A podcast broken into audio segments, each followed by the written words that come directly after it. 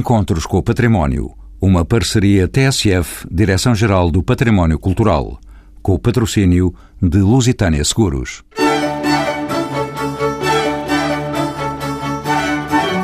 Estamos no gabinete de trabalho do Rei no Palácio Nacional da Ajuda. Vimos hoje tratar, e ao mais alto nível, do património cultural. Palmilhamos então os mais recentes passos da história nesta matéria. Assim, em 2005, os Estados-membros do Conselho de Europa foram signatários da Convenção de Faro.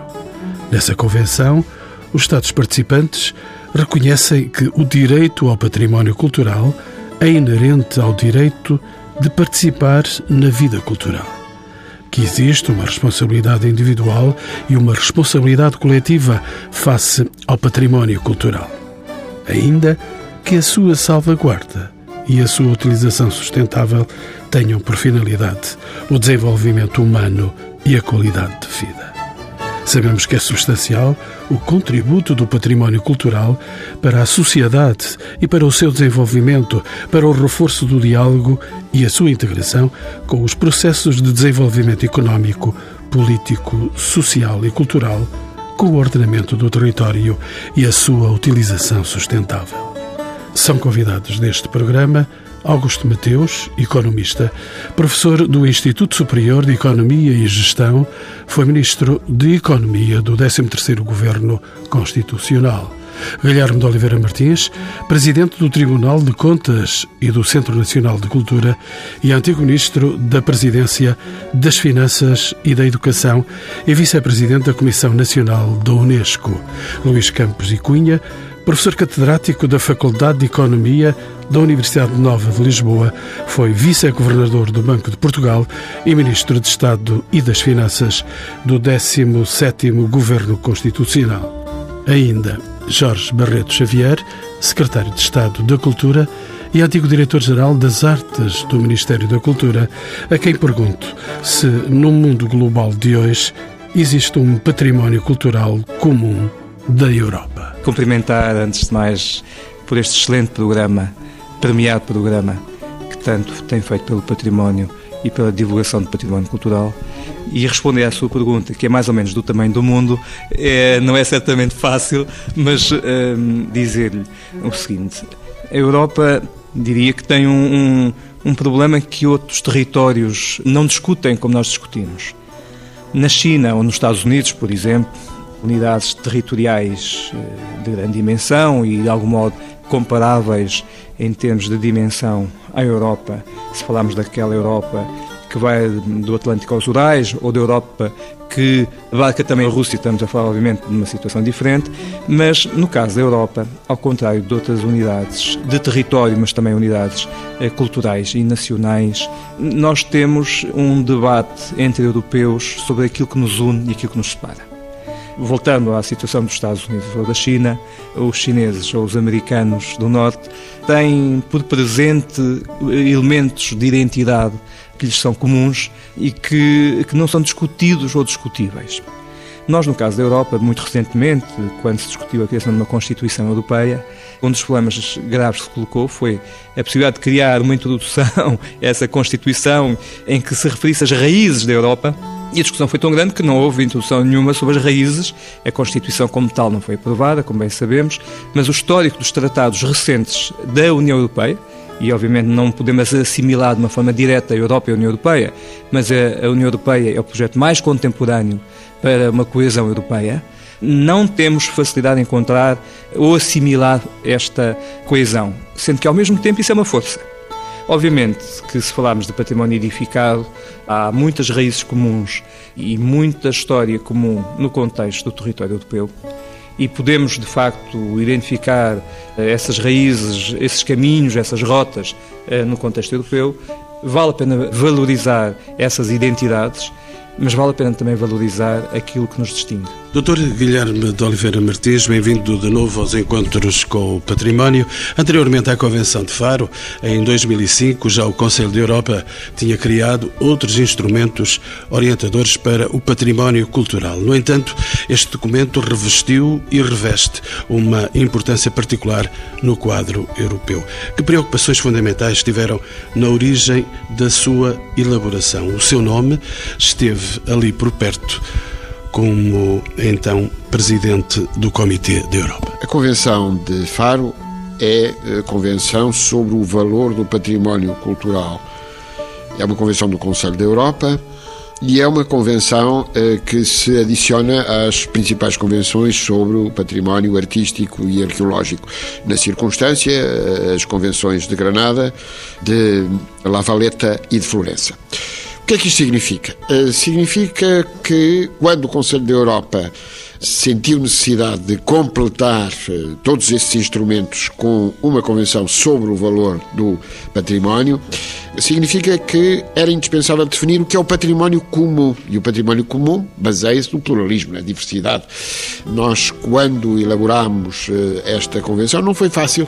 Tinha acabado há pouco a Guerra dos Balcãs e estávamos sob uma forte pressão relativamente a algumas situações. Tínhamos o desastre da Ponte de Mostar, tínhamos a pergunta concreta a quem pertence historicamente eh, um edifício que foi sinagoga, mesquita, templo cristão, ortodoxo e a pergunta que não podíamos deixar de fazer e a resposta a dar era de que é património comum. E a noção de património comum significa que os cidadãos a humanidade. Aqui, eh, quando o Sr. Secretário de Estado diz que a pergunta é também no mundo, de facto é, porque eh, falar de património europeu não é falar de património europeu em circuito fechado. Eh, falar de património europeu é justamente falar daquilo que está no continente europeu, mas obviamente que tem depois um valor e um interesse diverso. Qual é a inovação fundamental que está nesta convenção? Primeiro, associar três elementos: património construído, património imaterial, é a primeira convenção que projeta a convenção da Unesco nesta matéria, e associar a criação contemporânea. Doutor Oliveira Martins, tantas vezes que se discute a identidade da Europa, estamos aqui a fazê-lo. Será que os cidadãos europeus em geral têm noção da pertença a uma Europa com uma cultura comum? Há bases culturais comuns, não há uma cultura europeia. A cultura é complexa, é sempre uma realidade plural, e isso é muito evidente. Eh, eu costumo dar o exemplo do romance de eh, Leon Tolstói, Guerra e Paz, que está criado objetivamente em duas línguas, russo e francês. Há diálogos em francês, originalmente escritos por Tolstói em francês, e é uma grande obra, naturalmente referencial, de uma cultura muito própria, que é a cultura russa. Portanto, não há uma cultura europeia. É um erro, muitas vezes, eh, que existe na reflexão uh, europeia, que é ter a tentação de falar de uma nação europeia como se isso decorresse da existência da União Europeia. Não. O Sr. Delors disse de uma forma exemplar: a União Europeia é um conjunto de Estados e povos livres e soberanos. Esta ideia é muito importante para funcionar, para não estarmos a criar uma realidade artificial, uma espécie de nova Jugoslávia, não é? Que tem o destino bem conhecido. Porquê? Porque era uma realidade artificial uh, e não há nada pior do que criar criar realidades artificiais. Agora, há um fundo comum e há uma causa eh, absolutamente essencial, que é a ligação entre a paz, a paz e o património cultural. Professor Luís Campos e Cunha, bem-vindo também aos encontros com o património. Na sua opinião, os portugueses veem-se como parte deste mosaico europeu de culturas com denominadores comuns? A minha resposta é sim. Ah, os portugueses veem-se como europeus, partilham não só muitos aspectos culturais que são transversais a toda a Europa, basta pensar historicamente nos grandes movimentos arquitetónicos, todos eles estiveram presentes em Portugal, com características particulares. O Manuelino é um gótico tardio com características particulares, mas não deixa de ser gótico. Não deixa de ser que os técnicos de construção foram comuns a toda a Europa. Além disso, existe um outro conjunto, que é o conjunto de valores Eu sei perfeitamente que se estiver a falar com um alemão, eu, ou negociar com um alemão, eu espero dele um comportamento do ponto de vista da retitude, da, da retidão, da transparência, da honestidade, que exijo a uma outra pessoa qualquer, a um francês ou a um italiano. Posso não, não conseguir, mas é, são os mesmos quadros de valores que são comuns. Tenho, aliás, muita pena, aquilo que referiu o Sr. Estado, que não tenha havido essa referência a esse quadro de valores. O nosso quadro de valores, ao nível europeu, acordado, enfim, tipicamente o judaico-cristão, e reconhecer isso acho que era importante. É evidente que o avanço da integração europeia e do movimento federal europeu tem avanços e recuos e às vezes tem estas contradições. Um dia virá. Agora, há um elemento que, do ponto de vista cultural, é inultrapassável, pelo menos para os próximos decénios, provavelmente mais, que é o problema da língua. Existem uma grande diversidade de línguas. É evidente que, à medida que o tempo passa, o inglês passa a ser a língua oficial de trabalho. Já o é em algumas instituições europeias, como é o caso do BCE. São respeitadas as outras línguas, mas a língua de trabalho é o inglês. Agora, também é verdade que no mundo muito mais integrado, aquilo que às vezes se chama, a expressão não é minha, o um mundo mais plano, em que parece tudo mais igual. A verdade é que nessa altura sobressaem coisas que provavelmente há 50 anos ninguém se tinha percebido. Porque eh, na minha juventude para ir à Espanha era preciso um passaporte, era preciso uma autorização militar e hoje nós passamos a fronteira e nem damos por isso.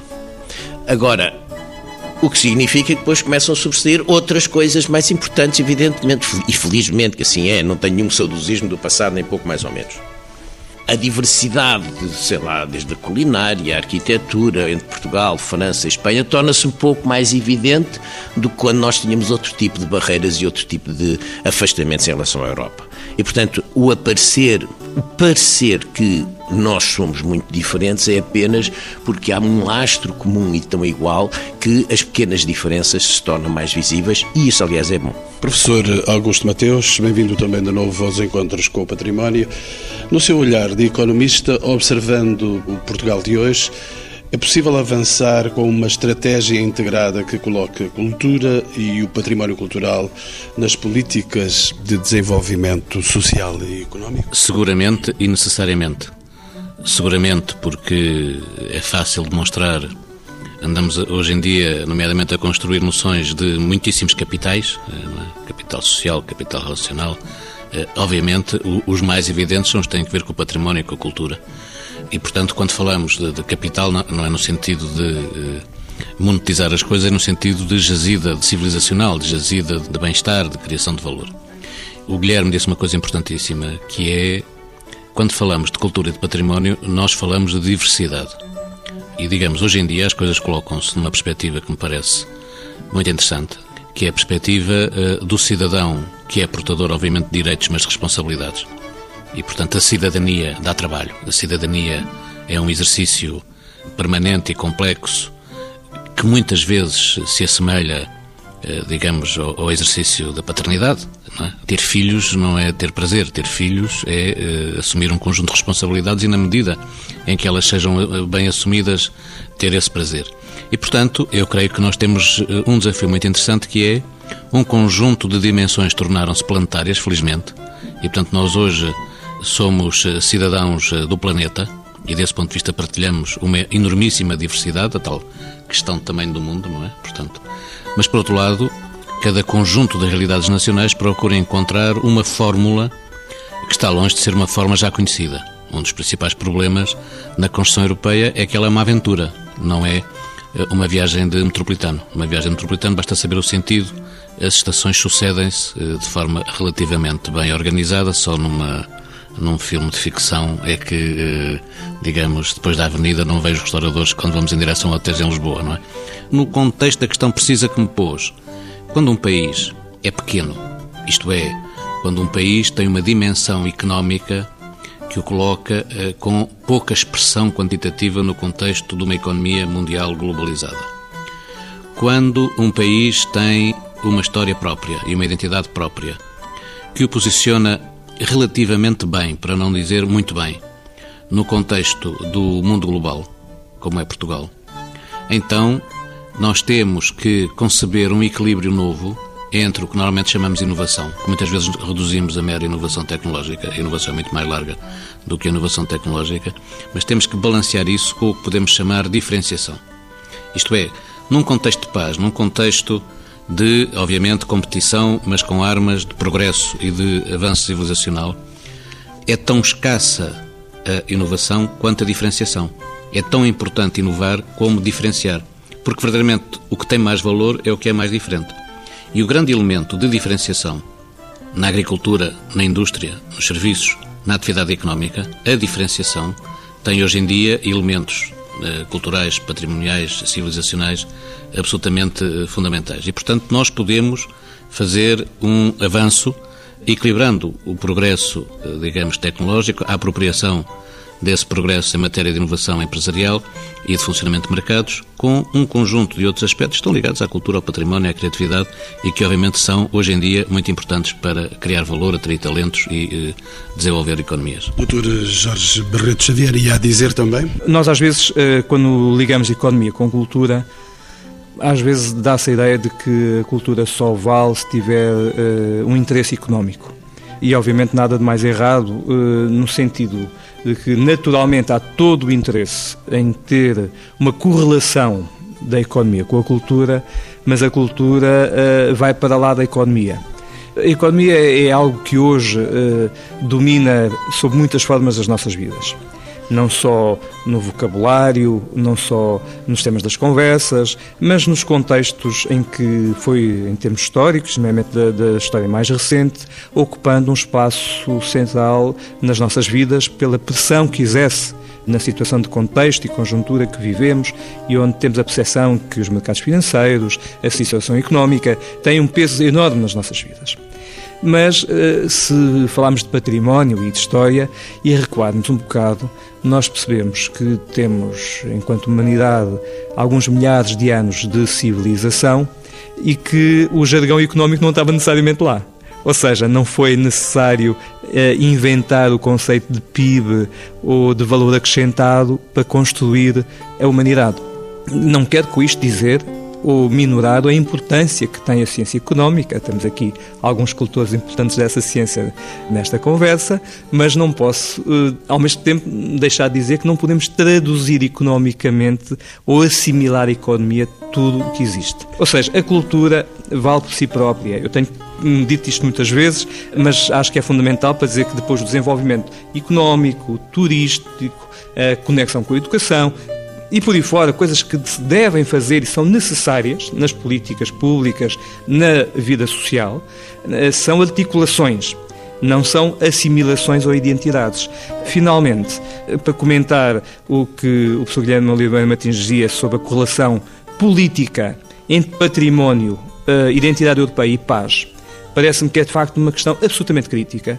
A Europa, pós-Segunda Grande Guerra Mundial, construiu-se a partir do problema da guerra e em ordem à paz e percebeu e integrou de uma maneira uh, evidente uh, na sua percepção política e quer com isto dizer organização social o conceito de cultura como um elemento fundamental, não só de coesão e identidade, não só como elemento de um projeto de paz, como um elemento de construção europeia. Doutor Guilherme de Oliveira Martins, quer comentar a opinião do seu secretário de Estado? Um debate como este importa naturalmente sermos um bocadinho críticos e a primeira nota é que eu compreendo perfeitamente que o seu secretário de Estado fala do crescimento económico, mas nós temos que falar do desenvolvimento económico e aí eh, a cultura tem um papel fundamental. Não há desenvolvimento económico sem sem, valor. Eh, como dizia um velho economista, o que tem mais valor é o que não tem preço. Eh, e muitas vezes um dos graves problemas que eh, temos e que levou à grave crise financeira da última década, etc., etc., é julgar que tudo tem preço, incluindo a própria dignidade. E esta questão é fundamental. E aí, quando falamos da cultura, temos que dizer que o que tem mais valor é o que não tem preço. Nós sabemos isso, podemos dar muitos exemplos, não é isso que eu não vou aqui referir. Depois, a noção dinâmica de património. Não é uma noção estática porque munus é dever.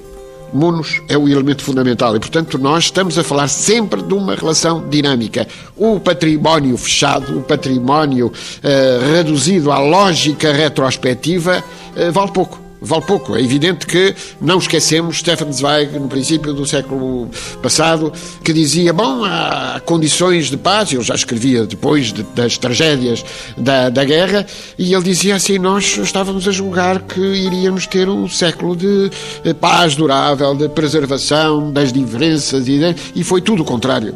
E foi tudo o contrário. Dou um exemplo relativamente a este mesmo programa Encontros com o Património, premiado na Europa Nostra, que eu represento em Portugal, com muito gosto e muito orgulho, e participei nessa atribuição. Uh, significa o quê? Significa que é esta relação com os cidadãos que uh, é absolutamente fundamental e que o património tem a ver com esta vida.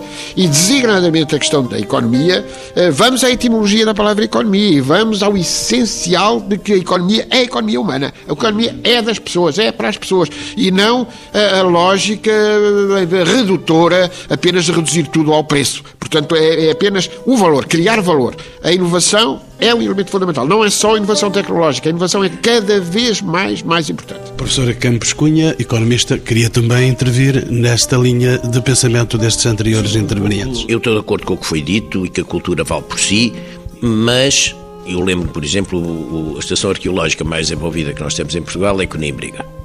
Está a cerca de um terço ou um quarto apenas aberta e estudada. Porquê é que não se fez mais? Porque provavelmente não houve recursos económicos para o fazer. E, portanto, a cultura vive neste país e este país também tem uma economia. Aliás, costumo dizer que provavelmente nós temos mais património do que aquilo que nós conseguimos manter. E agora no sentido retrospectivo do termo. Portanto, é apenas uma palavra de cautela.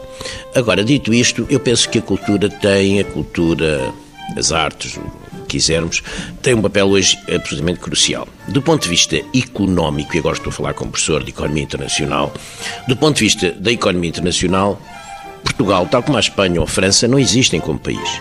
Não são um país.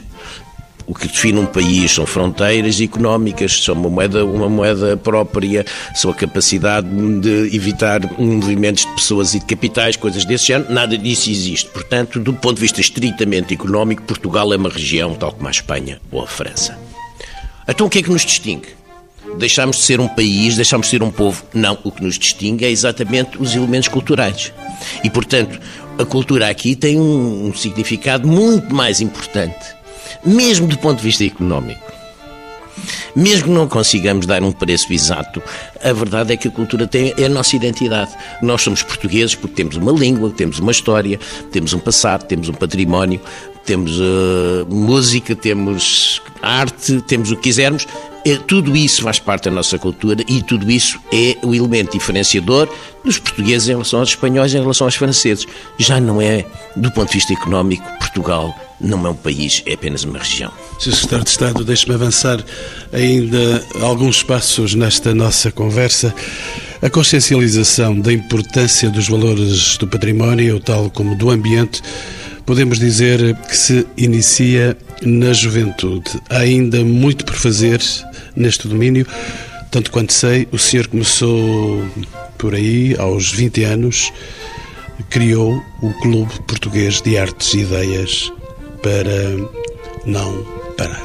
Não vou talvez agora contar essa história, agradeço a referência, mas de facto essa associação cultural eh, procurou trabalhar na construção do património contemporâneo, lá está, porque, como foi já referido, património é o passado, mas hoje estamos a construir o património do futuro e temos sempre essa tensão no presente, que é a proteção, a valorização, a projeção do património existente e a, a criação contemporânea de identidade e coesão e a preparação do futuro. Mas, concretamente, temos muito para fazer ainda no âmbito da sensibilização e da mobilização social em função do património. É um movimento talvez pouco notado, mas eh, no período eh, 2012-2014, só para lhe referir, é um período curto de tempo no atual governo, nós eh, classificámos, eh, não sei dizer o número exato, mas para aí mais de 520 classificações de património entre monumentos nacionais, zonas de proteção, edifícios de interesse público. E fizemos, deixe-me dizer assim também, é o maior movimento de classificação desenvolvido em Portugal desde o início das classificações patrimoniais. Este objetivo de classificação de património não é feito meramente por uma iniciativa burocrática. Tem valor político muito grande. é referir que nos, nos territórios, na organização do território, no coração das vilas, das aldeias, das cidades, eh, os edifícios que nos marcam, a zona da Baixa Pombalina ou da Foz Velha do Porto, Foz Coa ou os nossos grandes mosteiros, pequenas igrejas ou castelos ou arquitetura civil, enfim, todo esse eh, dispositivo no país é, como foi dito pelo professor Campos e Cunha, a diferenciação e aquilo que nos faz também e de uma maneira essencial portugueses. Portanto, esta classificação, este exercício político de classificação, tem depois um outro lado que é a necessidade de sensibilização. A nossa escola, o nosso projeto educativo, que é um projeto de sociedade, não só público, mas das famílias, eh, da sociedade no seu todo, precisa ter hoje um olhar mais ativo, tanto para o património como para as questões da cultura, porque as questões da cultura estão ou devem estar, na minha perspectiva, no centro de um modelo de desenvolvimento neste século XXI. Sr. Secretário de Estado, aí voltaremos certamente. Professor Augusto Mateus, sabemos que o património cultural é um valioso recurso para o desenvolvimento da indústria do turismo que está crescente entre nós. Existe um alinhamento entre património e turismo? Podemos dizer isso mesmo? Existe mais, há bastantes anos, uma referência a que uma coisa terá que ver com outra mas verdadeiramente nem políticas públicas, nem estratégias empresariais alinhadas nessa matéria. Esse é, aliás, um desafio grande. Se nós pegarmos numa parte daquilo que é que tem sido referido, em termos de património valer por si, mas ter um valor económico, a questão da radical diferença entre preço e valor, enfim, não vou repetir o que já foi dito. Gostava só de dizer que há trabalhos recentes eh, que a mim me dão jeito, não tenho concordado totalmente com eles, mas dão-me jeito para pensar, nomeadamente um que procura chamar a atenção para que estaremos a ver uma situação em que a arte, ou este tipo de artes, no sentido de arte, cultura, património, tiveram uma vocação fundamentalmente religiosa durante séculos, depois tiveram uma vocação eh, fundamentalmente eh, polarizada pelos príncipes, por uma, forma, uma certa forma de exercício do poder político, depois uma grande reação em que a arte, eh, estas artes foram para elas próprias, em que se revoltaram contra tutelas, e depois a época mais normal em que alguns falam destas artes para o mercado, já não para a religião, já não para os príncipes, mas para o mercado. A mim dá mais jeito trabalhar a noção de indústrias culturais, negar o conceito de indústrias criativas, porque a criatividade é absolutamente transversal e, portanto, não há indústrias que sejam criativas e indústrias que o não sejam. Há é, formas diferentes. Voltamos ao, valor da cultura. A cultura pode revolucionar, no sentido que o Guilherme lhe deu, pode revolucionar a competitividade das atividades económicas, mas num sentido que é, obviamente, aquele de gerar valor. Eu costumo dar um exemplo que é as empresas só valem a pena quando conseguem vender o que não compram. Quando se limitam a vender o que compram, acrescentam muito pouco valor. E, portanto, obviamente é nesse terreno que estas matérias que nos preocupam têm imenso valor. Em Portugal, nós durante muito tempo achamos que o turismo era recurso, bastava ter um recurso, uma pedra bonita, sol, um mosteiro mais ou menos. Bastava ter isso para ter turismo, nada mais equívoco. Depois percebemos que precisávamos de produtos e fomos tentar construir produtos muito na linha de nos dirigirmos a tipos e não a coisas com vida, e portanto ficámos com tipologias, mas não com coisas distintivas e com vida. E quando tínhamos acabado esse trabalho, o mundo pregou-nos a partida de nos ensinar que os turistas tinham saltado para dentro das cadeias de valor, tinham imenso poder, usavam as novas ferramentas digitais e compunham não propriamente produtos, mas experiências turísticas, que é o que para eles tem valor.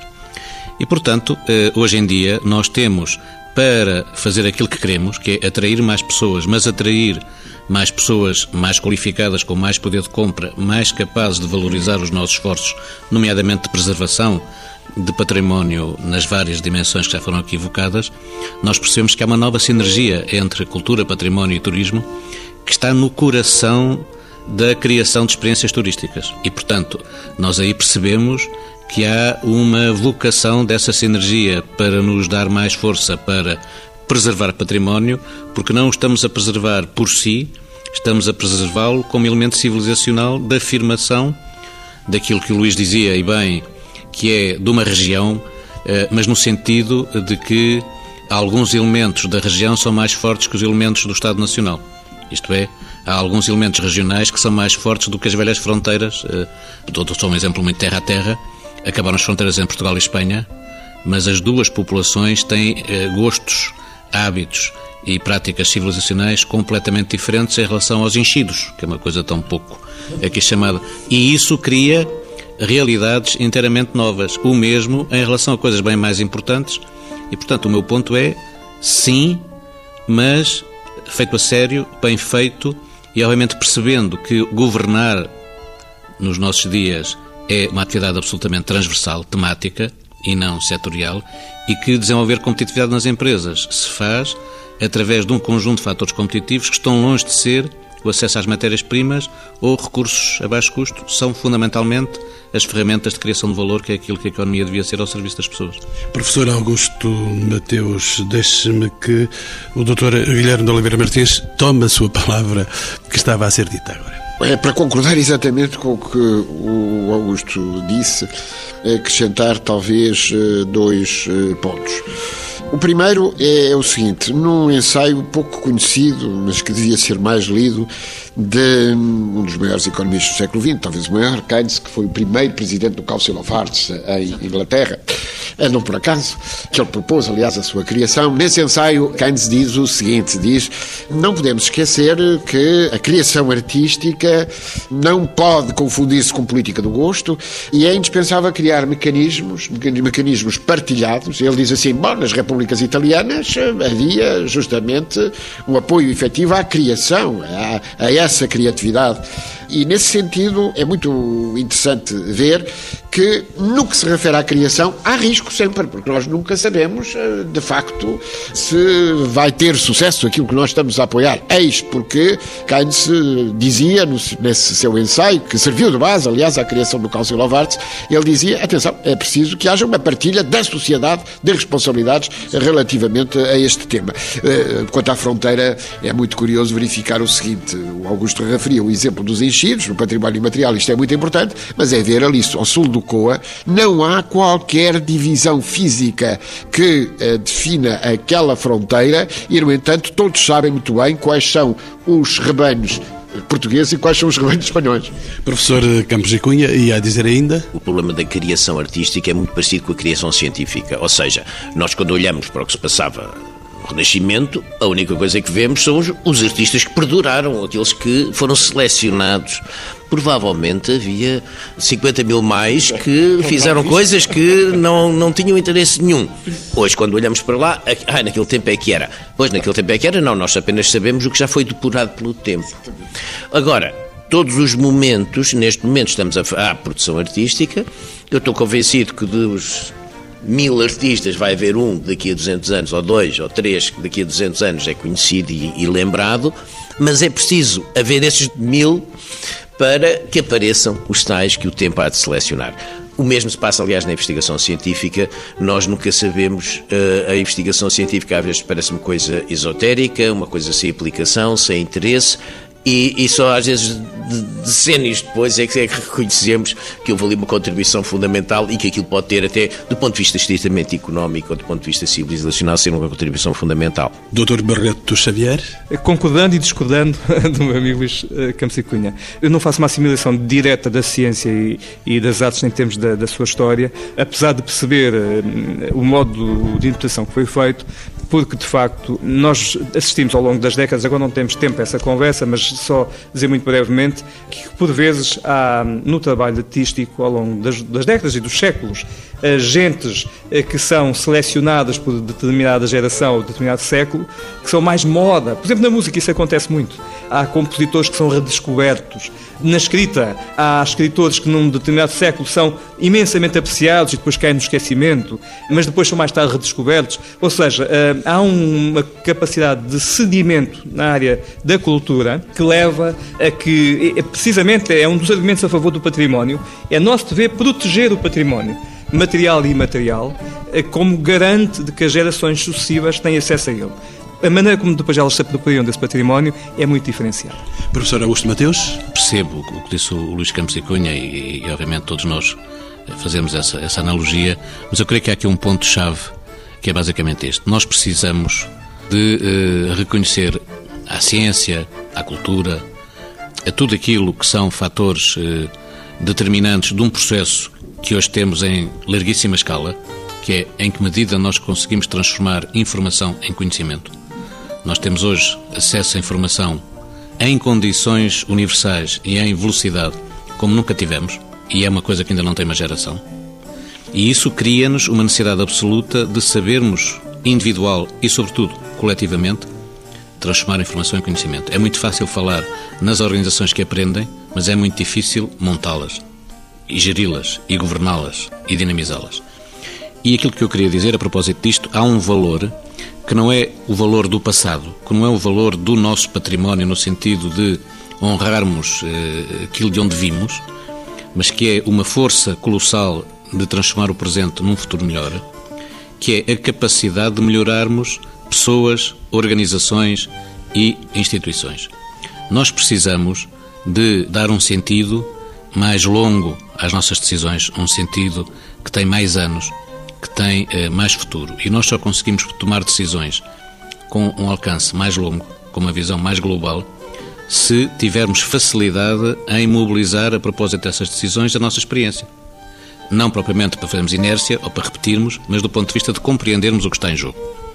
E, portanto, desse ponto de vista, há, obviamente, aqui, penso eu, um aspecto que é muito relevante, que é o de podermos tomar decisões com maior conteúdo civilizacional porque é absolutamente decisivo que não sejam aspectos eh, estritamente económicos ou dentro dos económicos ainda estritamente financeiros que determinem a lógica de decisões estruturantes que são absolutamente fundamentais para podermos eh, fazer boa seleção naquilo que é o estímulo à ciência, naquilo que é o estímulo à criatividade, a certas artes, para podermos fazer eh, a seleção de eh, aplicação de recursos escassos à manutenção do património e para podermos ajudar certos territórios, certas organizações e certas pessoas a não procurarem o que têm à porta e não reconhecem.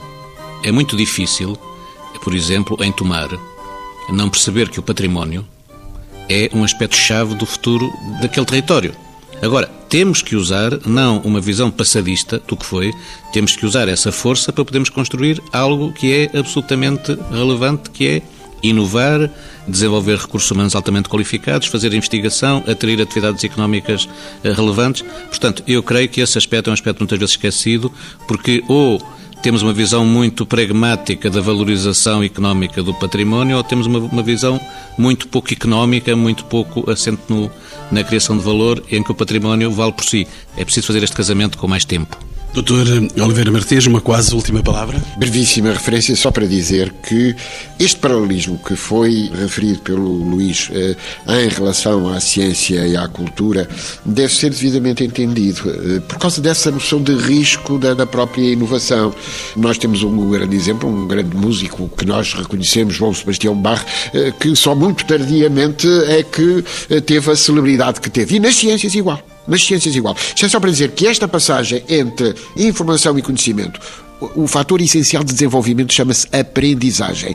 E essa aprendizagem envolve sempre ciência, cultura e educação. Estão ligadas intimamente, eh, basta eh, recordarmos das grandes referências do Renascimento, mas hoje percebermos que isso tem consequência relativamente às eh, economias da cultura. Professor Campos e Cunha, uma ultíssima palavra. Partilho perfeitamente esta ideia de que o paralelismo que eu fiz tinha a ver com o risco, a partilha do risco da produção daquilo que vai ficar para o futuro, quando falava de investigação científica e de produção artística. Uh, uma palavra final só para dizer que na cultura contemporânea não há centro e periferia.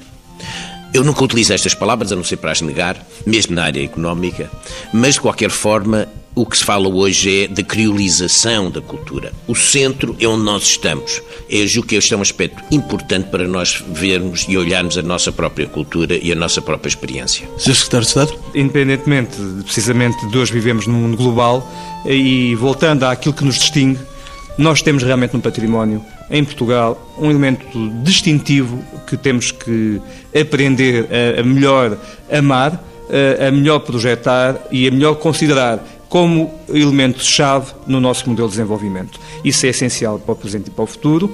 Julgo que é aquilo que vai definir a nossa distinção e, usando o jargão económico, a nossa competitividade. E eu espero que, de facto, se perceba que o Estado tem que ter a sua missão, como é óbvio, mas que toda a sociedade, empresas, entidades privadas, eh, os cidadãos, se devem envolver nesta tarefa extremamente importante que é a sua presença na relação com o nosso património e o modo como ele é vivido no cotidiano. Este programa está a ser transmitido nos primeiros dias de 2015. O Secretário de Estado, o património vai viver com mais valias, vai estar mais disponível para os cidadãos, vai ser mais e sempre uma expressão democrática? Com certeza que sim. Faz parte de um projeto democrático. A acessibilidade ao património faz parte, como é óbvio, de um projeto democrático. A fruição cultural é uma norma do padrão de democracia que nós temos e depois tem que se traduzir na prática naquilo que fazemos, não é? Não podemos a esse nível, na história do recente país e da nossa democracia, querer sucessivamente puxar de galões, porque acho que todos os governos e todas as áreas políticas em Portugal consensualmente aceitam a importância e valorizam a importância do património. Este governo, como outros, não vou, portanto, fazer isso a tentativa de dizer que agora é que é, sabe, há muitas dessas coisas, faz também o seu trabalho. Eh, quero dizer que nos últimos anos, 2012, 14, foram investidos diretamente pelas entidades da minha tutela e com fundos europeus montantes que são já muito significativos e que são superiores a 45 milhões de euros, mas para um total de 80 milhões de euros de despesas, incluindo fundos europeus, que têm sido gastos na reabilitação de património. Têm sido somas significativas. A reabilitação tem sido em todo o país na arquitetura civil, militar e religiosa. E estamos, obviamente, aqui a falar de património construído. É um trabalho sem fim, é um trabalho que exige manutenção, reabilitação, conservação de situações mais degradadas. É um trabalho que não para, em que todos nós e todas as gerações têm que continuar a construir. Nós, neste momento, com a responsabilidade direta que temos, estamos a fazê-lo e temos uh, muito orgulho nesse trabalho, porque acho que é um trabalho que valoriza o país. Património não vai ser neste ano um sem-abrigo. Uh, antes, pelo contrário, porque de facto aquilo que temos assistido nos últimos anos tanto em termos de acessibilidade, é o aumento das visitas e da frequência, nomeadamente em 2013 e 2014, da população ao nosso património. Nos últimos anos tem aumentado a, a frequência ao nosso património e no que diz respeito à, à, conservação e à intervenção, vou dar um exemplo. No Alentejo, a maior intervenção financeira da reabilitação património foi decidida neste ano que passou e está agora a acontecer.